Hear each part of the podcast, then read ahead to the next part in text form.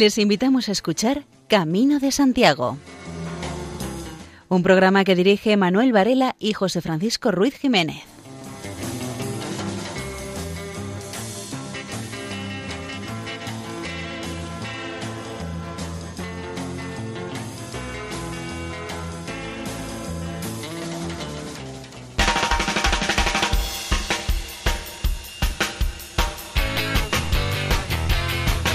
Queridos oyentes, les damos la bienvenida a una nueva edición del programa Camino de Santiago en la sintonía amiga de Radio María, programa eh, que hoy tiene una connotación especial porque es un monográfico sobre literatura en el Camino de Santiago.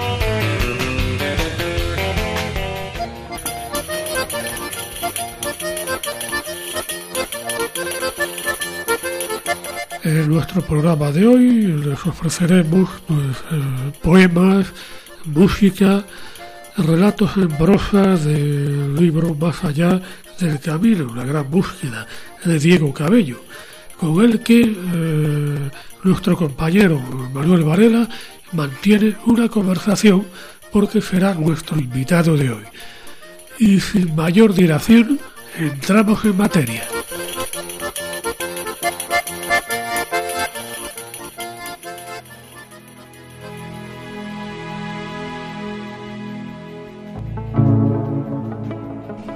Poeta para el Camino, de Manuel Ferreiro Villar. Fijas los ojos al suelo, y como nadie caminas, las rimas volando van, vienen volando las rimas.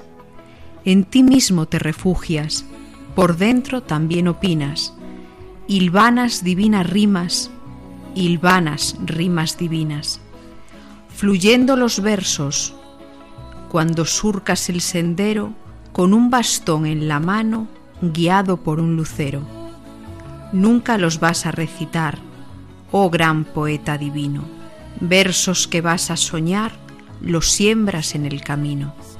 Si el camino recitase, qué profundas esas rimas. Si el camino cantase, qué bonitas melodías. Si el camino hablase, cuántas cosas nos diría.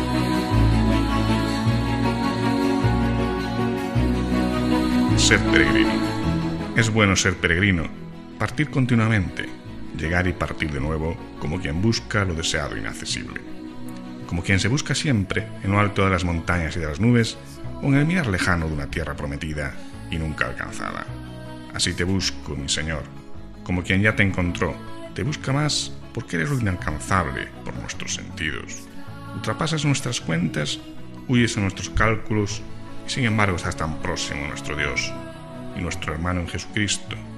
Te haces peregrino con nosotros, como en Emaús, con los que te buscaban sin saberlo resucitado. Antonio Rego.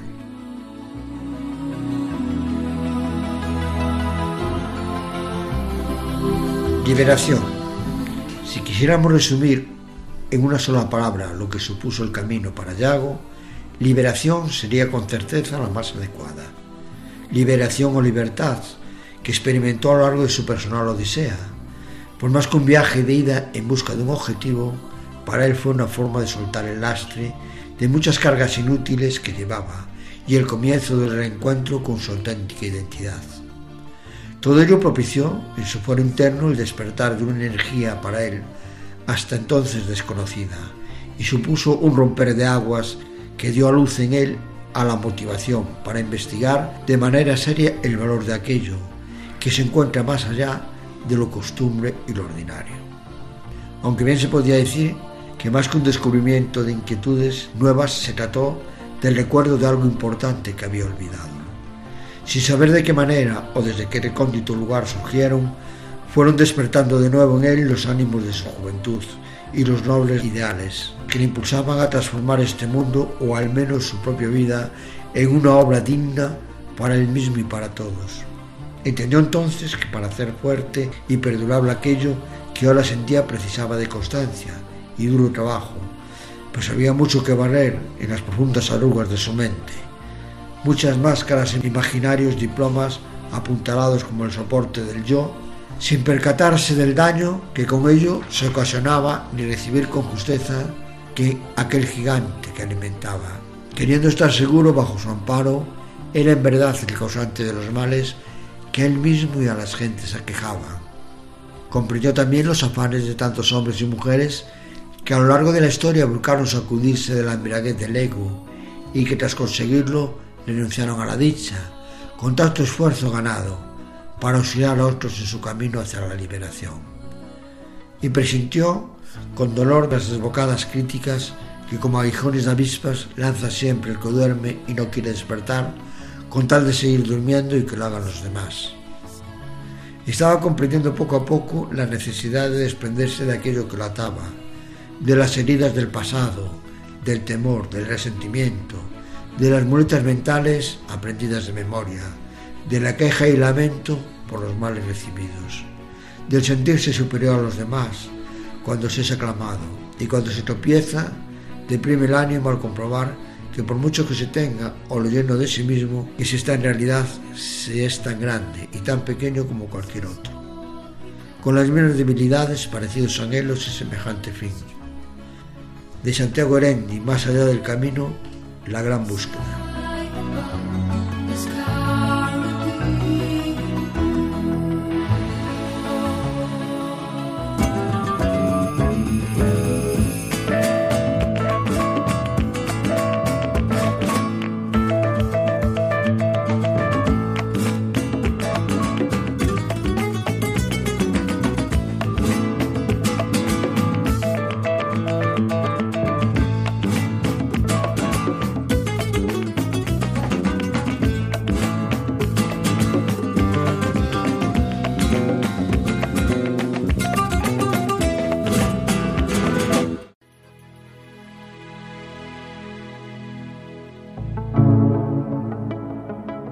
Al amanecer Compostela vuelve a soñarse peregrino como casi nada, sobre el gris románico de tus adoquines y sobre las tejas de los viejos tejados, mientras la lluvia riega mansamente el musgo que brota de sus piedras milenarias, impregnadas de misteriosos relieves ocultos. De Manuel Ferreiro Villar, El sueño del peregrino.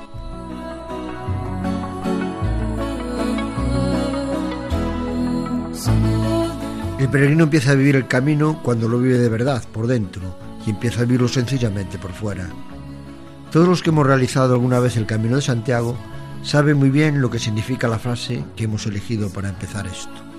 Todo peregrino empieza a vivir el camino cuando se prepara por dentro, cuando sabe el sacrificio que va a tener que realizar durante todos los días que le lleva a completar este desde el sitio que haya elegido salir, dependiendo también de las fuerzas que cuente para poder llegar. Desde dentro de uno mismo lo vive con mucha intensidad y poco a poco se va viendo sencillamente y lentamente por fuera. Ha sabido adaptarse a las circunstancias que se le presentan a lo largo de la ruta. Ha sabido coger el ritmo de sus pasos, de lo que puede cargar en su mochila, para que el peso no lo supere y sea una gran carga para él. Se ha encontrado con otros peregrinos que como él van paso a paso, completando las etapas y van viendo cómo los días van pasando. A los profanos de esto les parece que es una monotonía de caminar, un día sí y otro también. Qué equivocados están. El camino hay que vivirlo, cada uno individualmente. No vale lo que los demás nos digan. La experiencia tenemos que vivirla nosotros mismos. Cada uno tiene su propia experiencia y esta es individual, no hay dos parecidas. Al peregrino podrás verlo con cara de cansancio, pero siempre le verás una sonrisa en sus labios y unos ojos que delatan su alegría por estar realizando una de las grandes experiencias que podemos encontrar hoy. Lástima que cuando uno empieza a disfrutar de verdad el camino, este ya se acaba. Uno, cuando acaba de hacer el camino, cuando ya has conseguido la Compostela, cuando has asistido a misa y has abrazado al santo, has rezado delante de la tumba, has contemplado desde el kilómetro cero, has visto la fachada de la catedral, llega el momento que acabas tu peregrinación. Te sientes vacío, algo te falta, Normalmente en la plaza hay muchos peregrinos como tú, haciendo fotos, felicitándose de haber acabado, pero tú te sientes solo. Sabes que algo bueno ha terminado, que ese momento que estás viendo no se volverá a repetir, por muchas veces que vuelvas a llegar. A partir de ese momento ya pienses en volver a preparar para poder volver a repetir la experiencia. Esa experiencia que tanto te ha costado llegar, que tantas cuestas has tenido que superar, que las ampollas de los pies muchas veces te han hecho sufrir. Las tiras de la mochila se han clavado en tus hombros. Muchas veces no has podido dormir por el cansancio y del sol de todo el día. Pero todo eso se te ha olvidado cuando has llegado a Santiago. Has visto el ambiente de los peregrinos y de todas las personas que están visitando la ciudad del apóstol. Gracias a todos los peregrinos que todos los días llenan con su alegría la ruta jacobina.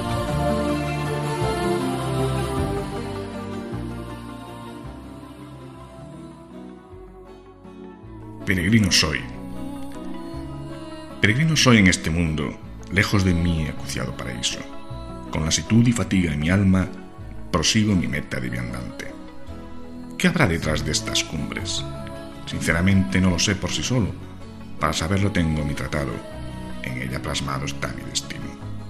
Aún voy continuando mi sendero. Cuando me caigo o me salgo de ello. Este libro es un amparo al caído, adalid divino al que está perdido. Caminando estoy en este mundo en busca de mi deseado paraíso. Difícil es dar un paso más adelante con los giros que da la situación.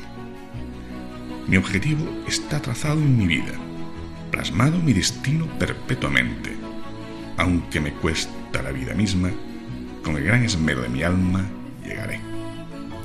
Bendecido siete. El caminante. Recorrido en parte o en su totalidad, es frecuente que el caminante experimente un algo que le lleva a replantearse durante su viaje la escala de valores y sueños sobre lo que basa su manera de existir, su día a día. Entre otros sentimientos y efectos diversos, es posible percibir la sensación de extraordinaria libertad que advierte cómo se le sale la noria, en la que se vive inmerso en un bucle incesante de acciones y palabras repetidas sin tiempo para tomar conciencia de ellas que se prolonga a lo largo de días, semanas y años. Como la obra de teatro que los actores representan una y otra vez en el conocido escenario, con pequeñas variaciones, pero en esencia siempre la misma. Quizás porque conlleva aparejado el romper con lo acostumbrado. El camino suele transmitir al andante, a manera de ósmosis, la conciencia de que muchas de las cosas que lo rodean en su vida no son un modo alguno necesarias para vivir, ni mucho menos para ser feliz, aunque por haberse hecho habituales den la sensación de ser imprescindibles. Al contemplar el tranquilo discurrir de los riachuelos, que a menudo acompañan al recorrido o al observar el titilar de las hojas danzantes que penden de los árboles y la iluminación por el sol, la naturaleza interior vuelve a sintonizarse con lo genuino, con aquello que reconoce como propio, sacudiéndose al sopor que genera la monotonía que como jugo de adormideras aletarga los sentidos e incapacita la autenticidad del ser. Acabamos de escuchar El Caminante, un capítulo del libro Más allá del camino, la gran búsqueda, cuya autoría es de Santiago Eren.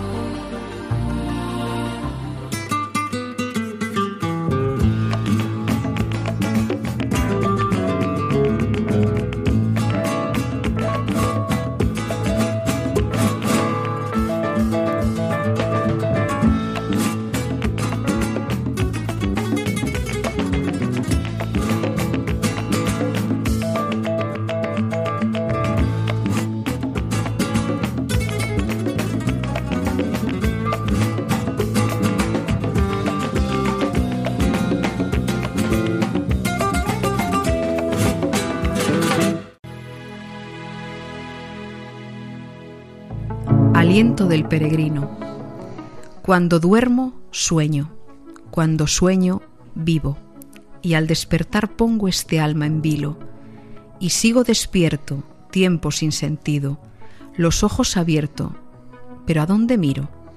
Miro a mi adentro, que anda fugitivo, buscando otro aliento, aliento divino.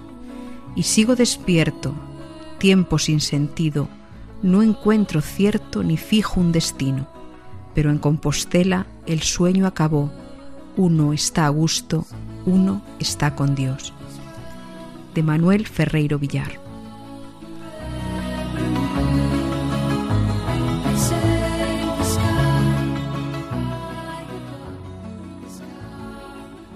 Algún día cien poetas cantarán felicidad y el sueño del peregrino será pura realidad. Algún día cien poetas cuántas cosas nos dirán en un mundo compostela de talante espiritual. Algún día cien poetas todos juntos abrirán las puertas de Compostela al sentir universal. Algún día cien poetas peregrinos vivirán, urdiendo divinas rimas, divina tierra será del libro Guía Poética del Peregrino. En el libro Más allá del camino, su autor Santiago Erendi dice lo siguiente. Cualquier texto o tratado sobre el camino compostelano quedaría completo si no dedicase un apartado, aunque este sea breve, a la importancia de María, la Madre de Jesús el Cristo. En su honor han sido realizadas numerosas creaciones, representadas unas veces sobre lienzos, otras esculpidas sobre la piedra y en ocasiones compuestas a manera de festivos himnos, para ser entonados por los romeros de procesión a las numerosas iglesias que se hallan presentes a lo largo de todo el recorrido y que albergan su imagen venerada.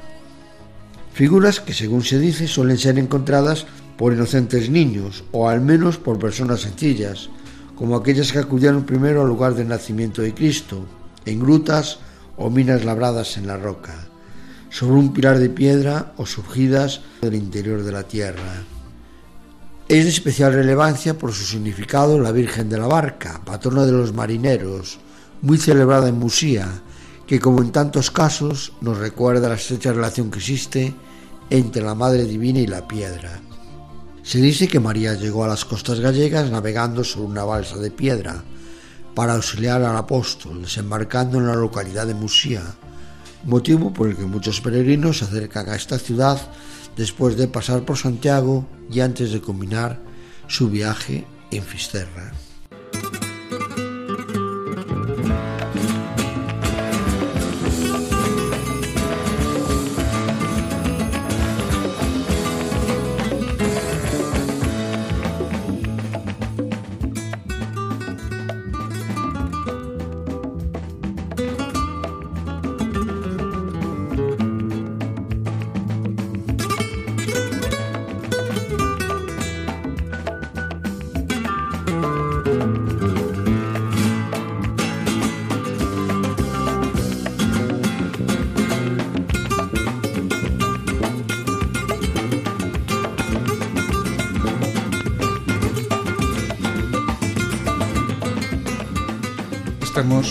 Con Diego Cabello, que dice las musas le urgieron a expresarse desde muy temprana edad.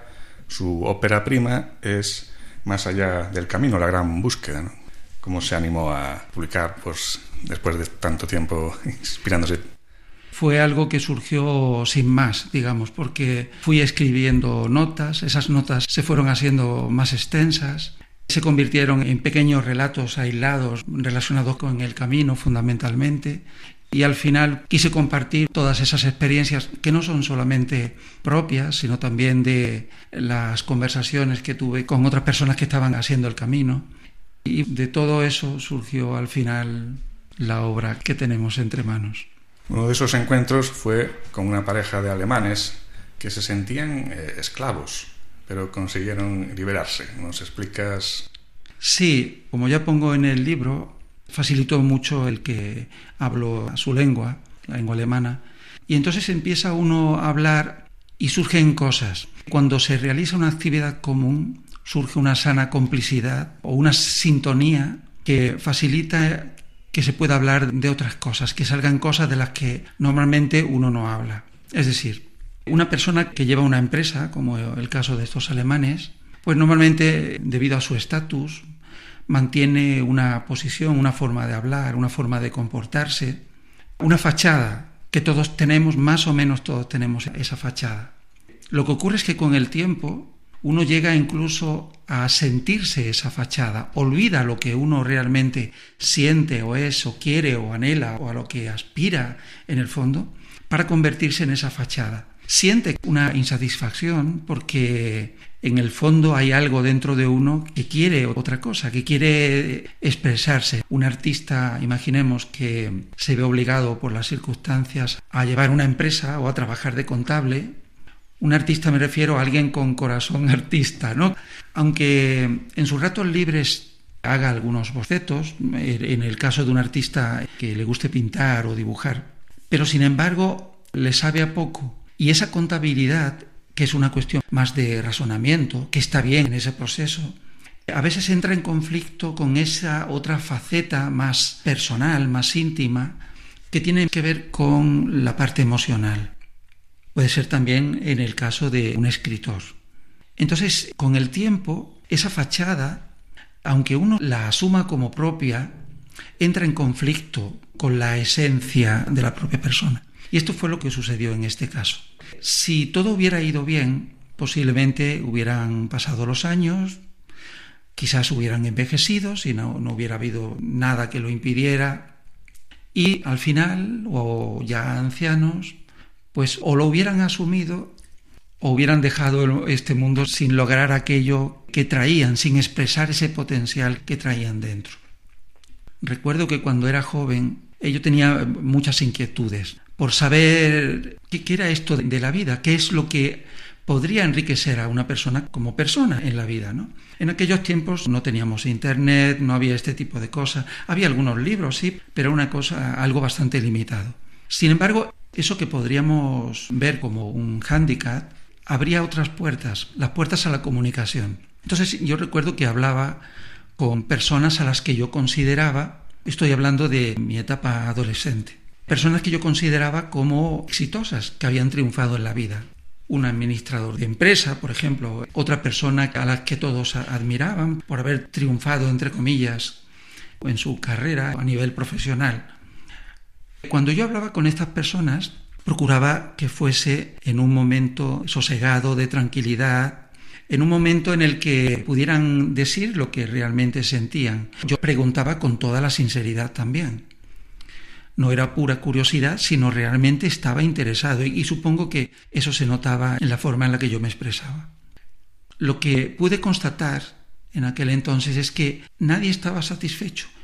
Es decir, podrían comenzar diciendo, sí, yo muy bien, tal cual, tengo esto, tengo lo otro, y cuando le preguntaba, ¿y si pudiera volver a escoger, haría lo mismo?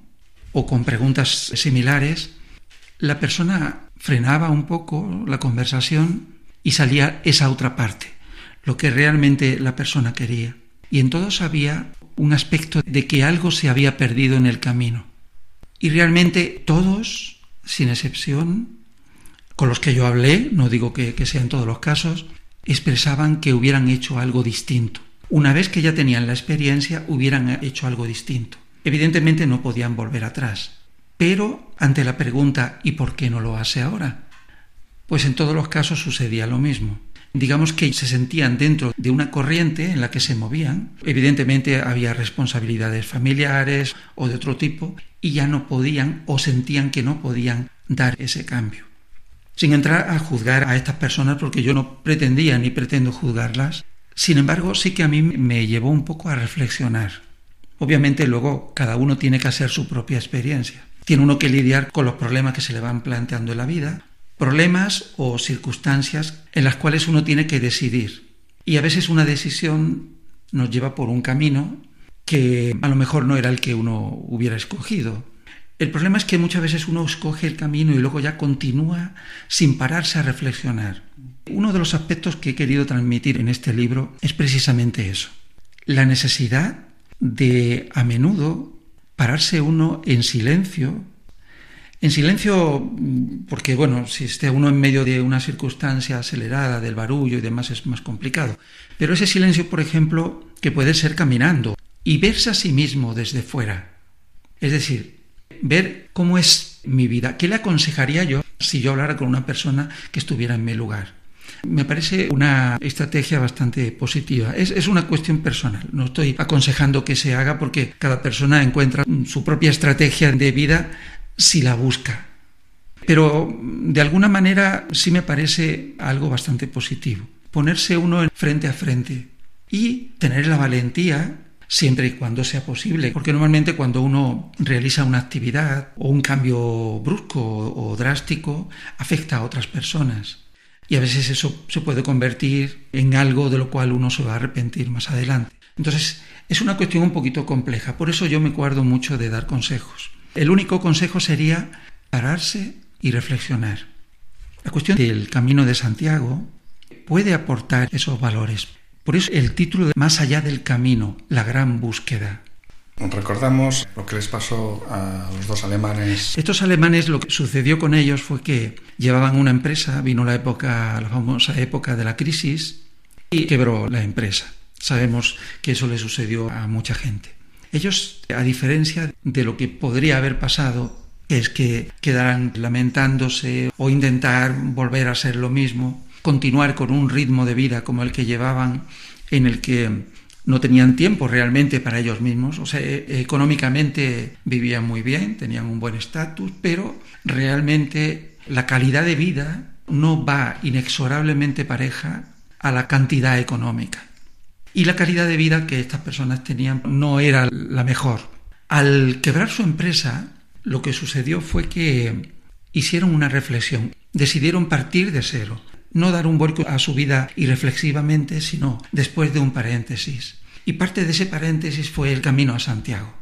Un paréntesis, una etapa en la que tuvieron tiempo de reflexionar, de vivir de otra manera y de experimentar aquello que también reflejo en el libro, de que una de las cosas que perciben muchas de las personas que se echan a caminar, que se apartan de la rutina, de la noria, como digo ahí también, en la cual uno se mueve, y es que es posible vivir sin repetir diariamente lo que uno hace, que es posible vivir fuera de esa rutina, fuera de esa noria, que es posible vivir con mucho menos de lo que uno acostumbra a rodearse, porque piensa que si le falta eso ya no va a poder ser feliz, no va a poder vivir de una manera lógica o digna o en la que se sienta a gusto. Cualquier camino, cualquier historia comienza con un paso Comienza con el primer paso cuando uno sale ya lo tiene todo preparado y comienza a ser el camino. Ellos aprovecharon esa etapa. Una frase eh, en relación con esto que dice en el libro, los seres humanos usamos como punto de apoyo para alcanzar la felicidad justo lo que nos hunde en la infelicidad. Fijémonos en una cosa, todos queremos ser felices, todos queremos ser libres, entre comillas. No digo nuestro caso, que, más o menos en nuestra sociedad podemos decir que somos libres, entre comillas. Todos queremos superarnos, perfeccionarnos, pero creo que hay una tarea pendiente que es reflexionar en lo que creo que me dará la felicidad. Porque ocurre que muchas veces se convierte en un lema, en una bandera, quiero ser feliz. Pero luego cuando uno dice, bueno, ¿y qué es para ti ser feliz? Entonces ahí viene el primer escollo, porque uno ya se para a pensar, bueno, tener una casa propia, tener un coche más grande, tener mucho dinero, cada uno diría una serie de cosas. Eh, ser famoso, habrá otro que diga si le gusta cantar o hacer algo. Pero ahora analicemos si uno alcanzara todo eso, ¿qué ocurriría? Lo que necesitas es dejar de ser lo que eres para ser otra cosa que no tiene nada que ver con lo que ahora eres. Otra cita que hemos recogido del libro Más allá del camino, de Santiago Endi, es la siguiente. Cuando en el camino uno está pasando por un momento álgido, puede caer en la autoconsideración, en una autocompasión. En cambio, sería lo que caería cuando uno está en la parte baja de la ola. ¿Cómo evitar estos dos peligros? Eh, por un lado, el de la autoconsideración y el otro el de la autocompasión.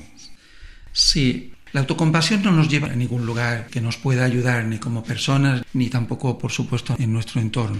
La autocompasión nos hunde. La autocompasión forma parte de la propia inconsciencia de uno. La autocompasión como decir, ay, pobre de mí, la vida me ha tratado muy mal, los demás no me consideran como soy, no me aprecian, etcétera, etcétera.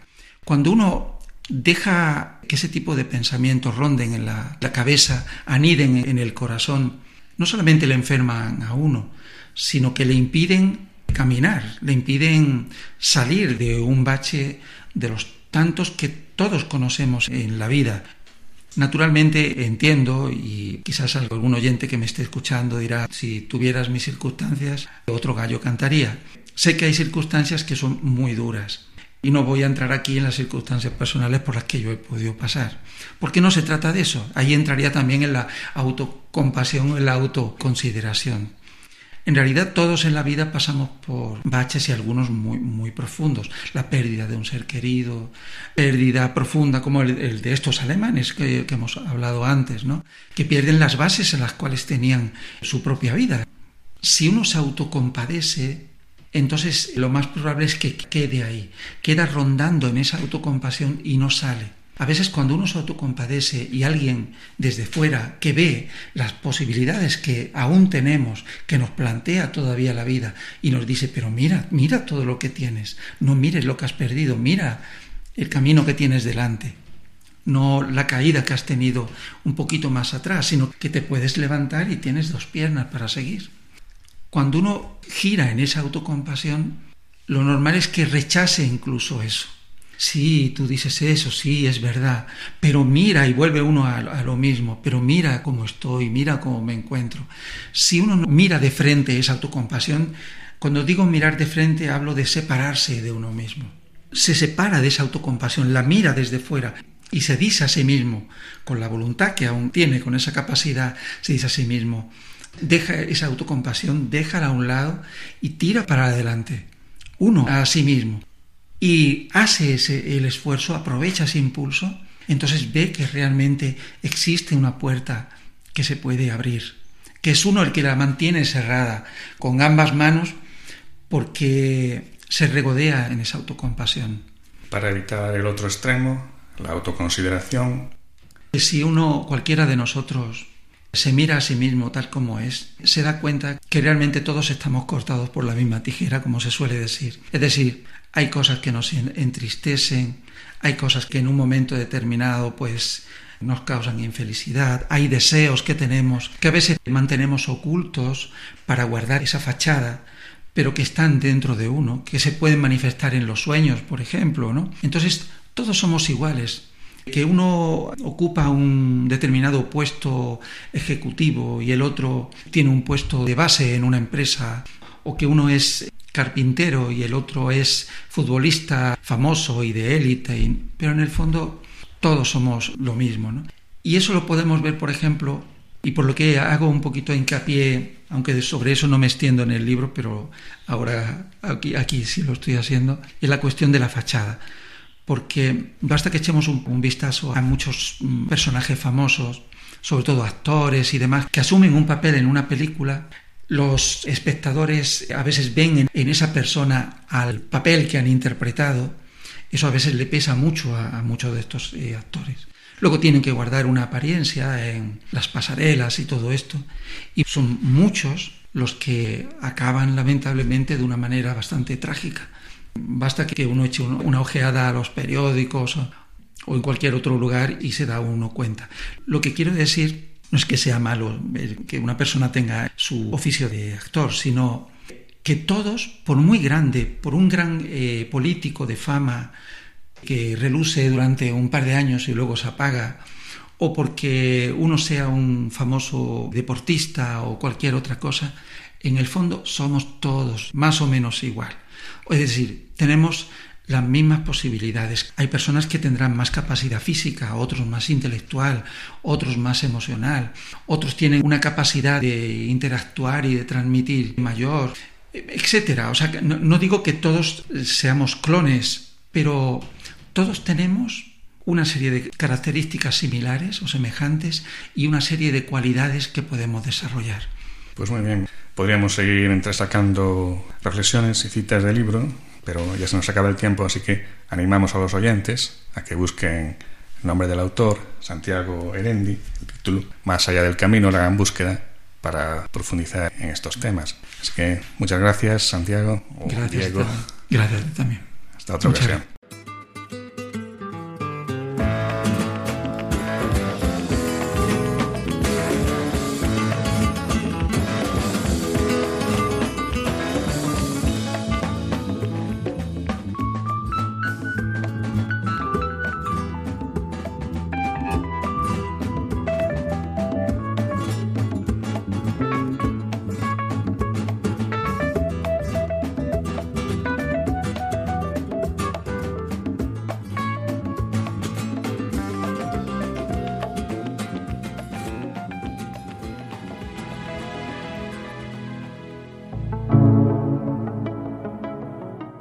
Y peregrino.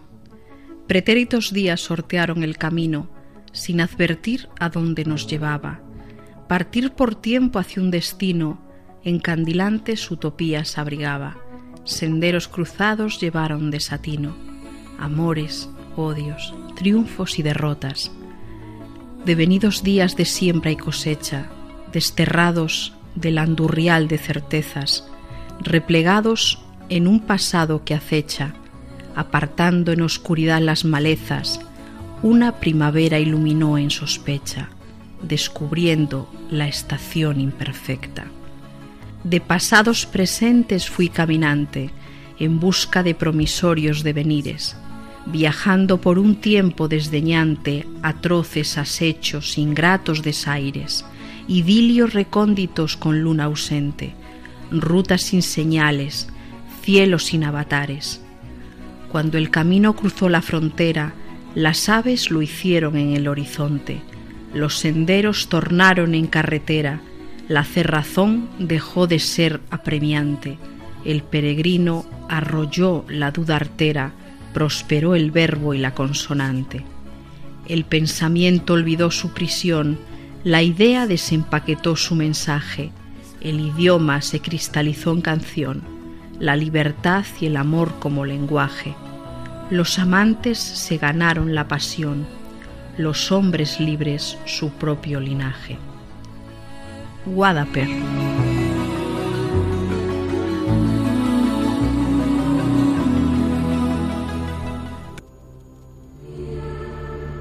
Cada país se forja sus leyendas según sus éxitos o descalabros.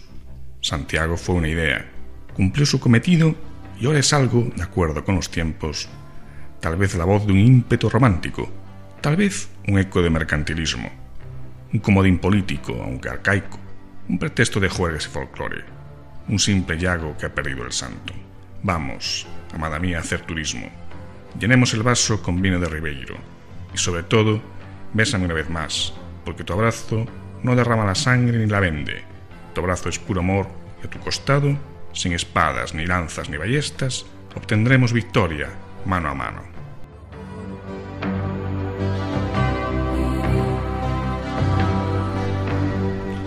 No estás solo en Compostela, no estás solo peregrino, no estás solo, verás. Si estás en Compostela, nunca tendrás soledad.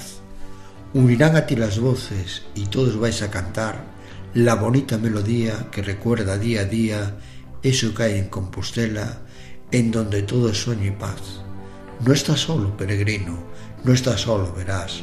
Con tu amigo el apóstol tienes compañía y paz, tu espíritu sereno y sentirás algo más, que es de talante divino y no se puede explicar. Del libro El sueño del peregrino.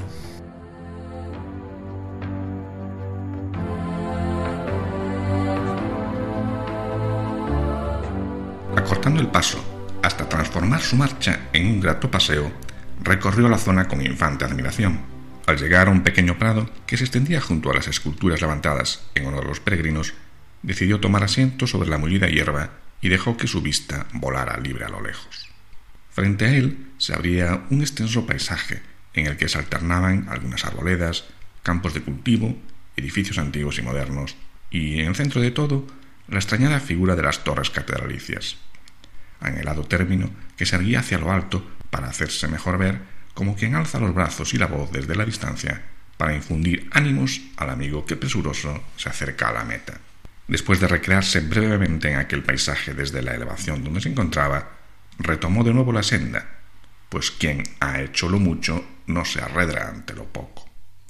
Atrás quedaba un camino repleto de inolvidables experiencias que permanecerían grabadas de manera especial en él, los melodiosos silencios gozados al recorrer parajes de indescriptible belleza, las inolvidables conversaciones sobre lo cotidiano unas veces y sobre lo trascendental otras, las noches puras vibrando de emoción al observar la bóveda estrellada, pues el sentimiento que despertaba en el fondo de su alma, el contemplar tal grandeza, se emparentaba con aquel que se siente después de abandonar una vida dichosa para vagar durante largo tiempo por tierras ajenas en busca de fortuna y que tras sufrir los reveses del destino comprenda al fin el valor de lo perdido.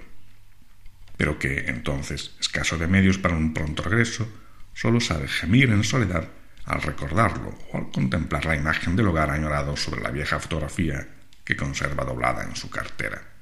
Atrás, pero aún así presentes, quedaban todas las personas con las que compartió entrañable amistad y a menudo mesa y pan, las flaquezas y las dificultades superadas. Un camino, en fin, que propiciaba el inicio de otro mucho más extenso, con sus etapas por recorrer y seguras pruebas que superar. Así pues, se encaminó hacia la catedral y no tardó mucho en llegar al templo.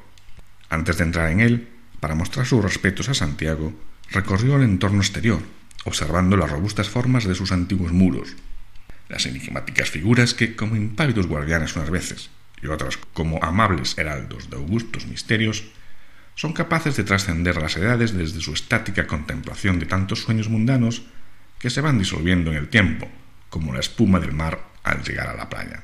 Aunque cada figura original transmite su propio mensaje, una de ellas despertó especial atención en Yago. En la parte sur de la catedral se detuvo frente a una pequeña plaza llamada de las Platerías, cuyo nombre deriva precisamente de los talleres que se encontraban en sus aledaños en los que se trabajaba este metal, aunque actualmente han sido sustituidos en gran parte por las típicas tiendas repletas de recuerdos y miniaturas de plata, porcelana u otros materiales que, como en tantas ciudades, suelen abundar junto a las zonas monumentales o históricas. Frente a esa plaza, al volver su vista en dirección a la catedral, descubrió un singular crismón, emblema que simboliza al Cristo, sobre la columna central o parte luz que divide las puertas que dan acceso al templo. Este emblema, grabado en piedra a lomos de dos leones, exhibe una notable alteración que suele pasar desapercibida para los visitantes. Se trata de la inversión en el orden de las letras alfa y omega, principio y fin, que se encuentran allí cambiadas en el orden que suele representarse en el símbolo del crismón, de manera que al contrario de expresar la idea de el principio y el fin, o de principio a fin, expresan un sentido diferente.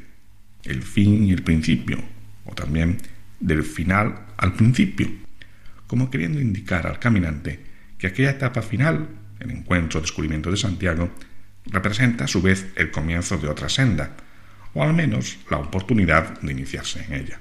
Dicho de otra forma, al finalizar una etapa, cuando se anda consciente, la esencia de lo vivido queda grabada en la conciencia, se vuelve parte de ella, abriendo las puertas hacia un nuevo camino situado en un nivel más elevado de ser, ultreya et suseya.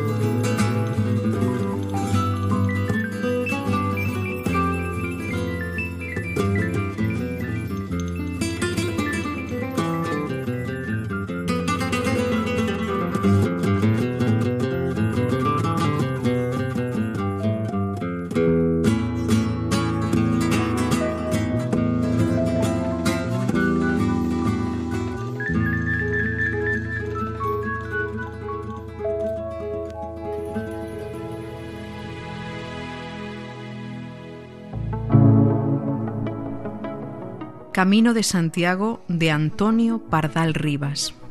Me gustaría verlo antes de partir. Era tan grandioso en aquellos tiempos. Una inmensa nube de miles de estrellas que no tienen causa ni tampoco fin. Camino estrellado que Dios había puesto como auxilio inmenso al que iba Santiago. Miríadas de estrellas que cual blanca nube marcaba los pasos de unos pies cansados mi padre contaba en la oscura noche que ella era la ruta por la que se orientaban, cruzando montañas y obstáculos mil, todos los cristianos que hacia allí marchaban. Hace tantos años que ya no lo veo, y en noche sin luna se lo ve siquiera, pues las luminarias que cubren el mundo lo ocultan y esconden, cual si no existiera. Pero allá en mi infancia yo sé que lo vi era lo más grande de la creación. Era la Vía Láctea, rodeando la Tierra como colefón a la obra de Dios. Hoy todos sabemos de agujeros negros y de nebulosas que no tienen fin, pero nuestros ojos no las pueden ver aunque se nos diga que se hallan allí. No puedo olvidarme de la inmensidad de nuestra galaxia, lechosa de estrellas, y antes de morir quiero contemplar la gran majestad de esa inmensa estela. Quedará un rincón en todo el planeta donde la negrura persista en la noche, donde aún los humanos mantengan lo oscuro. Desde ese lugar se verá seguro. Camino de estrellas que Dios nos legó, la obra más inmensa que jamás yo vi. Cruzaré montañas, barrancos y mares por volverte a ver antes de morir. La vida es un camino. La vida es un camino. Desde que nacemos es preciso partir. Hay que ir dejando atrás muchas cosas. Infancia, familia, hogar. Salir del presente y orientarse hacia el futuro y caminar. No podemos pararnos porque la vida sigue. Lo importante es no dejar la propia ruta y no salirse del camino aunque a veces resulta difícil y cuesta arriba. Pero no vamos solos. Caminamos con nosotros, y Cristo también se hace compañero de camino. Y el camino tiene una meta, la vida tiene un sentido. Al final del camino cenaremos juntos, y se hará luz. Entonces percibiremos que el corazón ardía mientras hacíamos el camino. Y nos vendrán las ganas de reemprender el camino, de volver al encuentro de los que quedaron atrás porque los otros también esperan que vayamos a decirles, hemos visto al Señor.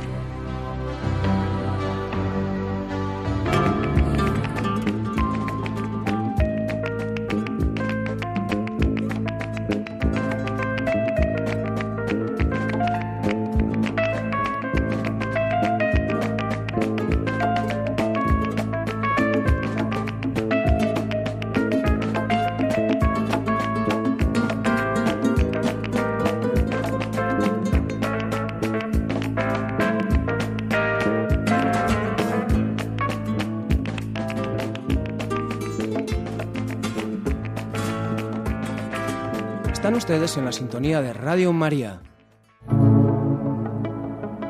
Peregrino valiente, te embarga el miedo un poco, llevas un lastre en el pecho, mas nunca acabas deshecho y jamás te vuelves loco.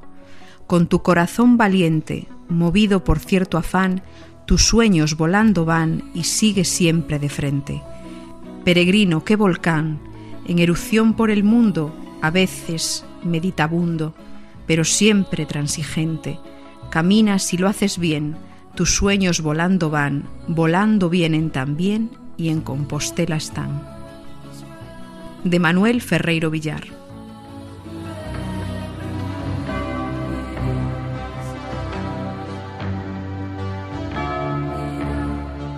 Ocho tiraboleiros corpulentos aunarán dieciséis rítmicas manos, que en juego de maromas y poleas columpiarán titánico incensario, o tafumeiro que al pasar suaviza y desdibuja tanto hedor extraño, y una cola de incienso arqueará el crucero. Candelabros de plata, por sus llamas temblorosas, ahuyentarán las sombras. Tú y yo vamos en la fila que lenta serpentea hacia las escaleras del retablo a abrazar al apóstol. En mi mente surge el hijo del trueno, apasionado, no el dulce Juan ni el Pedro impulsivo y cobarde, ni el villano Judas apóstata, o Tomás escéptico, sino el hombre a caballo, espada en alto, degollando infieles, el matamoros de sabor cristiano.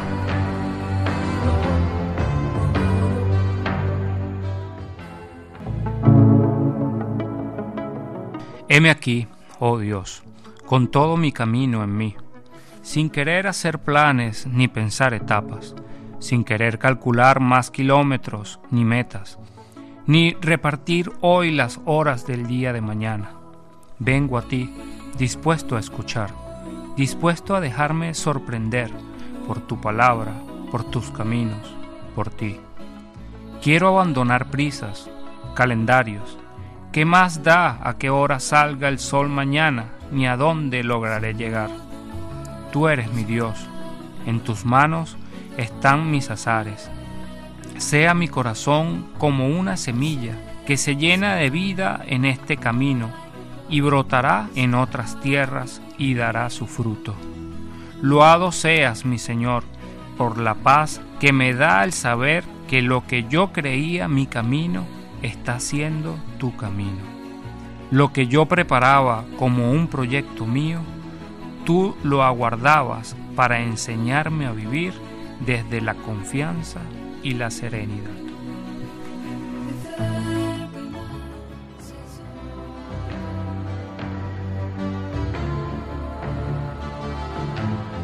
¿Me recomendarías hacer el camino? ¿Tú quieres hacer el camino? O mejor dicho, ¿sientes que debes hacer el camino o lo quieres hacer por lo que te han contado o por la opinión de otros? La verdad es que no sabría qué decirte. Supongo que me ha motivado lo que has contado. Pues es lo primero que deberías saber, amigo mío. Y dime, en caso de querer hacer el camino, ¿recomendarías hacerlo en compañía de alguna asociación o grupo organizado? Es una decisión muy personal, pero tal como yo lo veo, esa forma de recorrerlo está bien para hacer turismo, para actividades deportivas o de estudio. Si eso es lo que buscas, ¿por qué no? Pero el sentido de lo que significa tal empresa aconseja una forma distinta de hacerlo. Si lo que pretendes es vivir la libertad que confiere, la excesiva compañía puede ser más un impedimento que una ayuda. Otra cosa es que sea en compañía de la pareja o de un amigo que tenga los mismos fines que uno.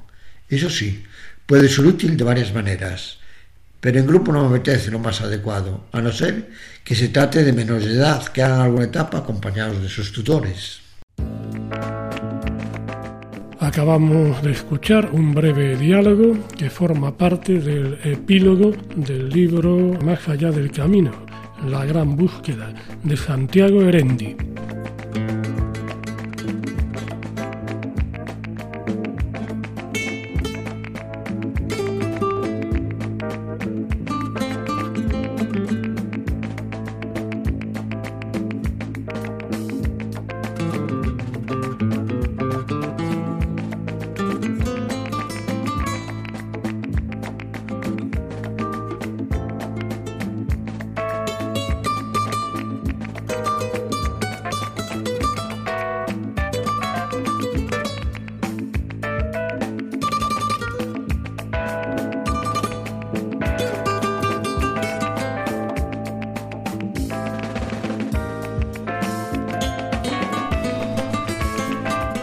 Pues hasta aquí el programa Especial Literatura, en el que fuimos escuchando un tema musical compuesto por Totti Soler y que aparece en su disco El Can Monjó. El tema musical está dedicado a Ovidi Monjor, por eso lleva el título de Ovidi. Para cualquier consulta o sugerencia puede dirigirse al correo electrónico camino de Santiago nos disponemos a iniciar una nueva y dura etapa que eh, discurrirá entre las localidades de Oxford y Alejandría. Hasta dentro de dos semanas, buenas noches y feliz andadura.